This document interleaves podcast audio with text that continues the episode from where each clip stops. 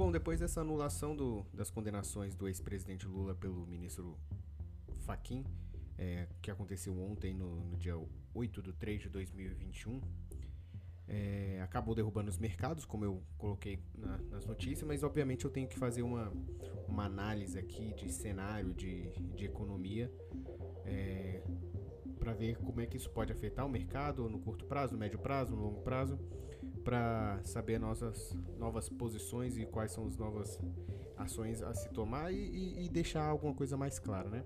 Mas obviamente esse é um assunto um pouquinho mais denso, é, tem muito mais é, coisas teóricas e para isso, obviamente, para não incorrer nenhum erro teórico ou algo do tipo, eu busquei informações mais é, sérias, mais concretas de pessoas que são, obviamente, muito mais entendidas no assunto, no que diz o, no âmbito aí da, da justiça do direito. Então, talvez esse podcast possa ficar um pouquinho mais denso, né? Um pouquinho mais pesado, mas eu acho importante para não gerar nenhum erro aqui de, de análise e um erro que possa ser até mesmo banal dentro de todas essas análises que eu, que eu pretendo fazer e de tudo que eu, eu busquei de informações para chegar às minhas conclusões. Para isso eu recorri a uma grande amiga minha, que é da área do direito, né? inclusive é, pro, é professora de processo, é, atua na área penal e eu vou compartilhar aqui com vocês algumas dessa, dessa conversa que eu tive com ela para deixar o, essas informações é, mais completas. Então vamos lá. É, acho que todo mundo sabe que o que aconteceu é no dia 8 de 3 de 2021, que derrubaram a bolsa, que foi o caso da, do, da anulação das condenações, né, de todas as condenações do, do ex-presidente Lula pelo ministro Faquim. Então, para a gente entender bem como é que isso ocorreu, eu vou colocar um trecho aqui da fala dessa minha amiga para deixar mais claro questão é, teórica e, e do direito aqui para todo mundo entender bem. De fato, é muito interessante a tão comentada decisão do ministro Faquim sobre a anulação dos atos proferidos pelo ex-ministro e ex-juiz Sérgio Moro. É, o ministro Faquim, de forma monocrática, ou seja, sozinho, é, o que por si só já é reprovável, já que uma decisão é, dessa importância deveria ter, ao mínimo, sido submetida aos colegas, é, entendeu que a 13ª Vara Federal de Curitiba, ela não é competente, ela não tem jurisdição para julgar é, os fatos pelos quais o ex-presidente Lula é acusado Uh, naquelas ações. Ou seja, essa decisão trata de uma exceção de suspeição, ou seja, uma possibilidade de suspeição de parcialidade do ex-ministro e ex-juiz Sérgio Moro a respeito desses fatos. E por que que isso foi gerado? Porque quando da homologação das colaborações premiadas no âmbito da Lava Jato, o próprio ministro Faquim uh, determinou a descida dos autos para a Justiça Federal, entendendo que praticamente todos os atos de corrupção que ali eram tratados, naquelas colaborações que tratam e versam sobre tantos crimes, é, teriam algum tipo de ligação com a Petrobras.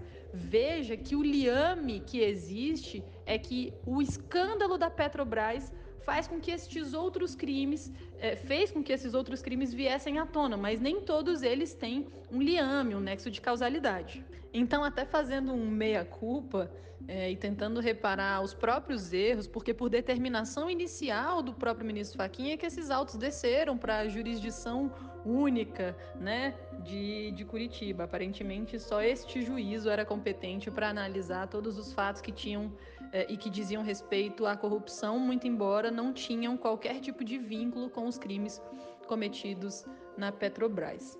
É importante dizer que essa decisão do ministro Faquim ela cabe recurso, tá? É uma decisão precária do ponto de vista da sua manutenção, ela precisa ser confirmada pela turma, e também um importante movimento que parece que, pelo menos de ontem para cá, tem se desenhado da forma contrária que o ministro Faquim gostaria.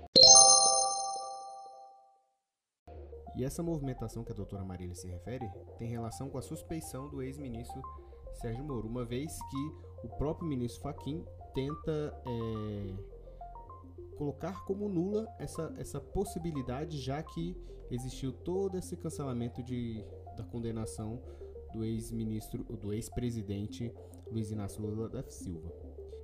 Inclusive, ela cita nesse seguinte trecho essa possível situação.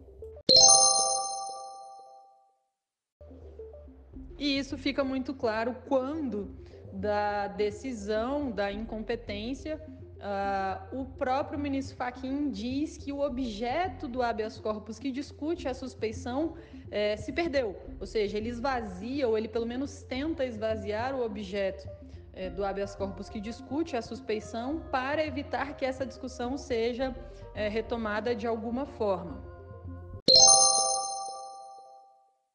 mas parece que essa possibilidade já perdeu um pouco de força, justamente porque hoje, dia 9 de março, é, já está sendo discutida essa possibilidade de suspeição do. Ou melhor, já está sendo votada essa possibilidade de suspeição do ex-ministro e ex-juiz Sérgio Moro. Inclusive, é, acabou sendo adiada é, em dois votos a dois, porque o ministro Cássio Nunes pediu vista, ou seja, ele só vai decidir depois, ele pediu um tempo para pensar e só vai decidir depois.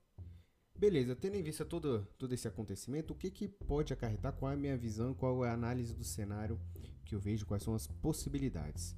Uma vez que, que essas condenações foram extintas, digamos assim, ou seja, o, o Lula não é mais um ficha, suja, ele pode concorrer, né, a priori, às eleições de 2022. E nesse cenário eu vejo uma possibilidade do, do atual presidente Jair Bolsonaro é, começar com, já tentando combater essa, essa eleição em 2022, é, que ele acredita que provavelmente o Lula possa vir forte, ele já vir com medidas populistas. E no momento que ele vem com medidas populistas, provavelmente, ainda mais na situação em que vivemos, elas não serão medidas que, que vão ser a, a favor de, da questão fiscal ou tenham preocupação com a questão econômica do país, e sim meramente populista, justamente para ganhar votos e ganhar força para essa corrida presidencial, eh, presidencial em 2022. E isso não é uma situação boa, obviamente, quem já sabe que o Brasil passa por problemas fiscais, né, tendo que, que enxugar ao máximo os seus gastos e ter a maior preocupação possível com o furo do teto de gastos. Então, se ele vir a, a tentar praticar essas, essas medidas populistas, é, pode ser que ele, que ele ganhe popularidade, pode ser que ele ganhe força para enfrentar o Lula, mas na questão econômica do país, isso pode ser um, um, um recado ruim para o mercado. Mas é óbvio que isso é, ainda falta muito tempo para essa corrida presidencial, não sabemos realmente se o Lula vai vai concorrer, né? E mesmo se ele concorrer, não sabemos como vai ser daqui para frente se vai surgir um candidato de centro um candidato que as pessoas tenham menos aversão. Então tudo isso é muito nebuloso ainda. Então no curto, médio prazo, é, esses movimentos políticos eles eles interferem muito no mercado, tanto é que, que o mercado oscilou bastante, mas no longo prazo acaba que essas, que essas disputas, esses medos, esses ruídos é, se tornam irrelevantes para a bolsa, né? Então a gente está vendo que os resultados do quarto, trimestre das empresas têm sido muito bom, né? Tá voltando-se aí com, com auxílio emergencial, isso também favorece muitas empresas. Então, o lucro das empresas, o resultado, as margens, é, talvez não tenham tanta interferência desse, desse cenário que a gente não consegue ver é, com tanta clareza daqui para frente, né? Mas no médio e no curto prazo esse risco possível político é, ele, ele existe, tanto é que o dólar puxou ainda mais para cima, né, do que a gente já estava vendo. Então isso tem interferências na inflação, tem interferência nos juros, na taxa de juros, na possível taxa de juros, né? Então no médio e curto prazo tudo isso influencia. Mas no longo prazo o importante é sempre é, se preocupar com o resultado das empresas, que como a bolsa ainda é muito pequena aqui no Brasil, né, diferente de outros países envolvidos, que tem todo tipo de empresa é, listada na bolsa, aqui no Brasil as, as empresas listadas são as teoricamente as melhores, né, as campeãs, vamos dizer assim, as maiores.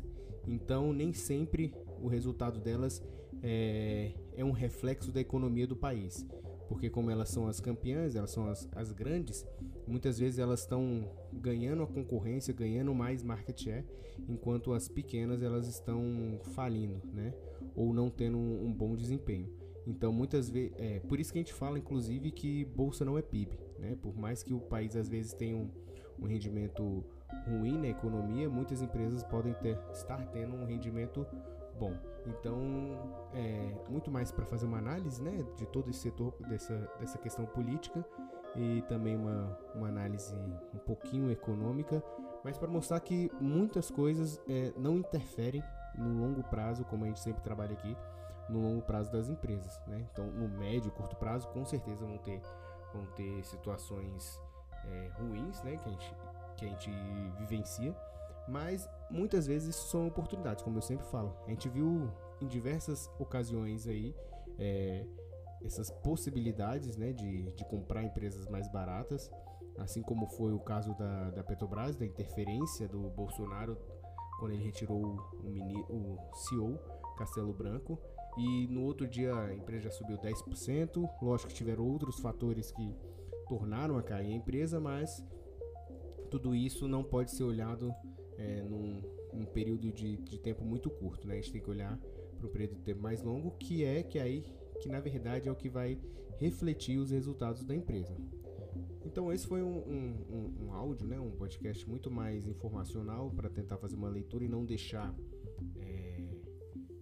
fazer uma análise das possíveis interferências que, que isso causa, né, para deixar vocês mais tranquilos, é justamente porque isso é uma briga de, de foice aí que pode durar muito tempo, pode ser rápida, mas provavelmente no longo prazo isso vai ser esquecido, assim como outros eventos também foram esquecidos ao longo da, da nossa história que não interferiram na bolsa, né? Ou melhor, que interferiram no curto prazo, mas no longo prazo as coisas aconteceram como deveriam acontecer.